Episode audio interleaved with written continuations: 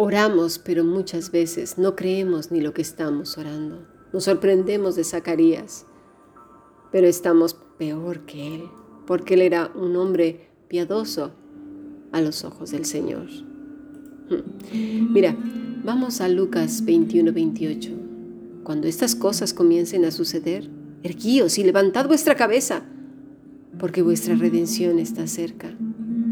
Lo está diciendo directamente el Señor Jesucristo. Ahora bien, ¿quiere decir esto que no puedo tener miedo? Mira, el Señor nos ha dado todas las emociones. Vienen en el pack, ¿sí? Podemos tener todas y experimentarlas todas. Eso es bueno. El problema es cuando te dejas dominar por ellas. Lo he dicho más de una vez en los podcasts. Puedes estar triste, pero no tanto. Puedes enfadarte, pero no mucho. Puedes estar alegre, pero no te alebrestes, no sea demasiado, porque entonces subes mucho y si ocurre cualquier cosa te hundes. Todo es con mesura, con cordura, guiados por el Espíritu de Dios. ¿Y cómo puedo hacer esto entonces? Te preguntarás. Bueno, el rey David nos da una idea de ella. Vamos al Salmo 103, 2. Bendice alma mía a Jehová y no olvides ninguno de, sus beneficios. El Salmo 23 que ya lo hemos estudiado. El Señor es mi pastor, nada me faltará. ¿Qué estoy diciendo con esto? Habla a su alma, se ministra a sí mismo. Esos soliloquios contigo en el cual estás como poniéndote tú solito ese ungüento y el Espíritu Santo está, mira, ayer escuchamos una palabra que mi madre eh, nos envió. Era el significado de apapacho, que es en náhuatl, que quiere decir acariciar el alma. Es, es, preciosa la palabra, acariciar el alma. ¿Quién puede acariciar el alma? El Espíritu de Dios. ¿Y con qué la acaricia? No solo la acaricia, la sana, la restaura, la vivifica con la palabra de Dios. Háblale a tu alma, apapáchala con la palabra de Dios. El problema nuestro es que no lo hacemos. Pero claro, como somos así de locuaces, vivimos sin pensar, andamos sin meditar, corremos sin saber a dónde ir, oímos sin callar, hablamos sin escuchar, gritamos y lloramos sin tomar tiempo para descansar. Recitamos y recitamos cosas sin comprender lo que decimos. Hacemos cosas sin reflexionar y contrastar. Explotamos eufóricos sin siquiera pensar si es realmente para tanto. Nos lamentamos sin dar gracias por lo que por lo que vendrá y por lo por qué es lo mejor. Todo lo vemos con los ojos de la locura, de la tontería, de la vaguedad, de aquel que vive de manera alocada, sin ton ni son. Ya basta, tenemos que cansarnos de ello. Mira, lleno de dudas, Zacarías dice esto. No puede ser, no puede hacer. O decimos nosotros, no podemos hacerlo. Aprendí hace mucho tiempo que no puedo, dice Zacarías. Sí, eso dijo. ¿Verdad? Porque pues, la lógica dice eso. Pero Zacarías necesitaba hacer una tarea muy importante, un trabajo de teología, la teología del Señor Dios omnipotente. Y esa es la que nadie regularmente hacemos. Todos nos hacemos llamar teólogos, doctores. mucho, yo muchos cursos. Yo he tomado tantos cursos, 100, 200 mil, 5 millones, me voy a ir a la exageración, 7 millones. Oh, yo, yo, yo. ¿En serio? ¿Y cómo está tu corazón? ¿Crees lo que oras? ¿Vives en paz, tranquilo, reposadamente? ¿Cómo tomas la vida? Cuando dice no puedo, quiere decir Dios no puede. Dios no puede. Porque cuando la escritura dice una cosa, tenemos que creerlo porque es palabra de Dios. Y eso se cree. Se cree con el corazón. Necesitamos ese curso intensivo y el único que lo da es el Espíritu Santo por medio de vivir apegados a Cristo. Entonces, al tener este misterioso visitante del cielo, Zacarías no dice, mira, me llamo Zacarías. No, no, no. ¿Sabes cómo dice? Mi nombre es Soy demasiado viejo. Mi esposa no dice es Elizabeth, es de estar avanzada en años. ¿Te acuerdas cuando vimos nuestro nombre? Lo que nos define. Lo que a veces nos define es la incredulidad, el temor, la duda, el desasosiego.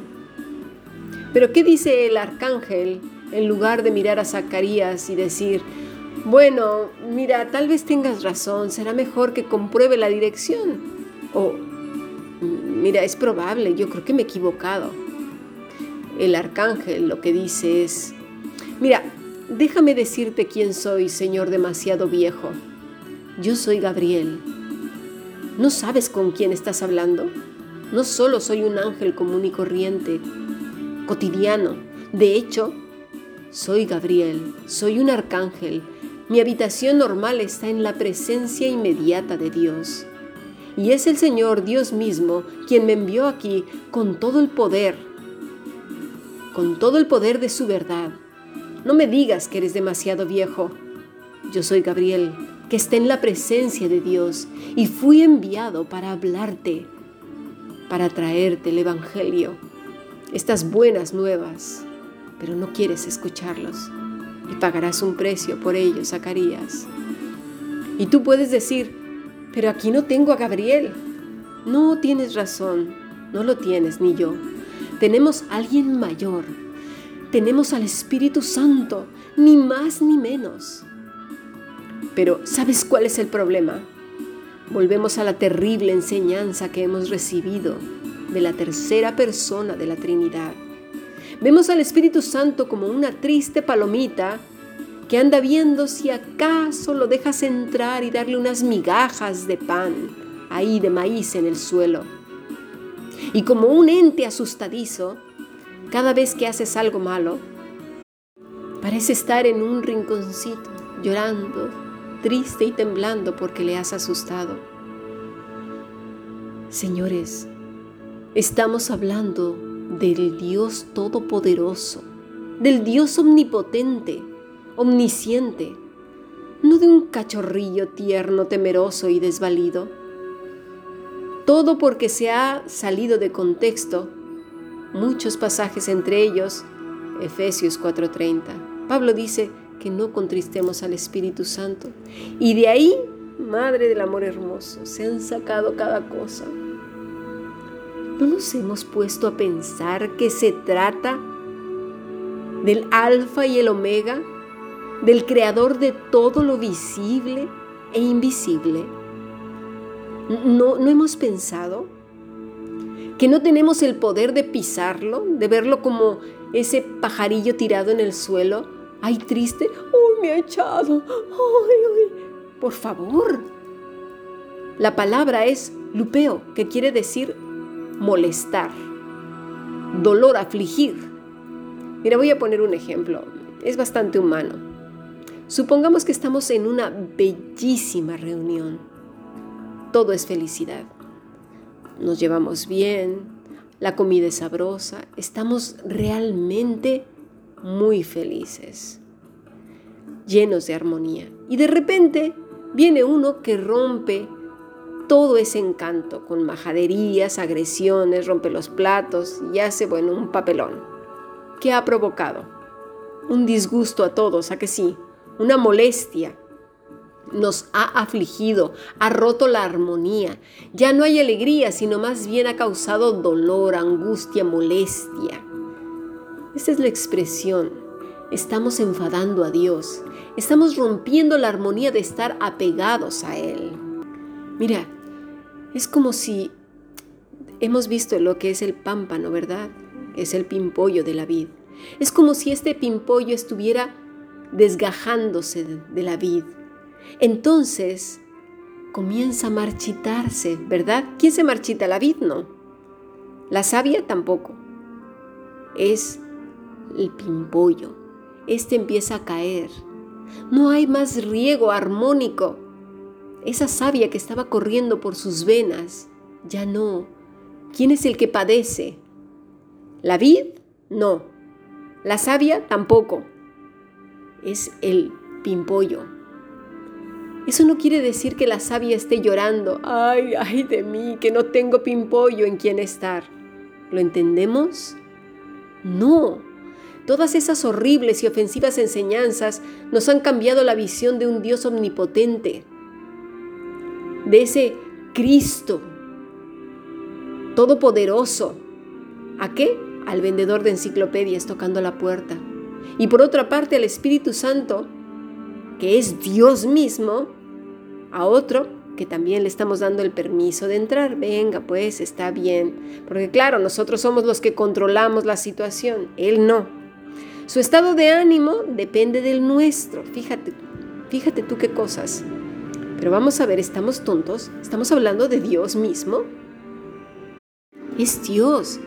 Que los que nos apartamos, pecamos, somos nosotros.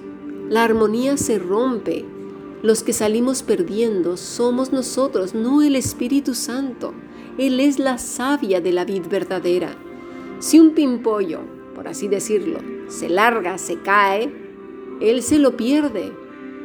¿Creemos que Dios deja de ser por nosotros? Lo que podemos únicamente provocar es molestia. Es esto, causa de disciplina, lo que estaba ocurriendo exactamente entre Zacarías y el arcángel Gabriel, con la única diferencia es que ahora nosotros tenemos al Todopoderoso, el Espíritu de Dios, Cristo. Una gran bendición que no podemos comprender. De verdad, nos hemos hallado en una situación de falsas enseñanzas tan graves que creemos que Dios se mueve en función de nuestro estado de ánimo. Eso no es así. Zacarías no creyó y pronto vendría una reprimenda muy fuerte para él. Nosotros muchas veces nos hallamos con muchas reprimendas y en lugar de detenernos y reflexionar, creo realmente en lo que ya Dios me ha dicho en su palabra o no o simplemente repito como un loro lo que ni siquiera soy capaz de entender, comprender. Caigamos maravillados delante del Todopoderoso. Señor, mis ojos ahora te ven, mis oídos ahora te escuchan. He hablado lo que no entendía, cosas demasiado maravillosas para mí. Muéstrame, enséñame tus caminos. Tú eres el Dios de mi salvación. Yo, ¿quién soy? Un simple pimpollo que necesita de ti. Porque, Padre, sin ti, sin ti yo no soy nada. Sin ti yo no soy nadie. Sin ti yo muero. Sigamos aprendiendo.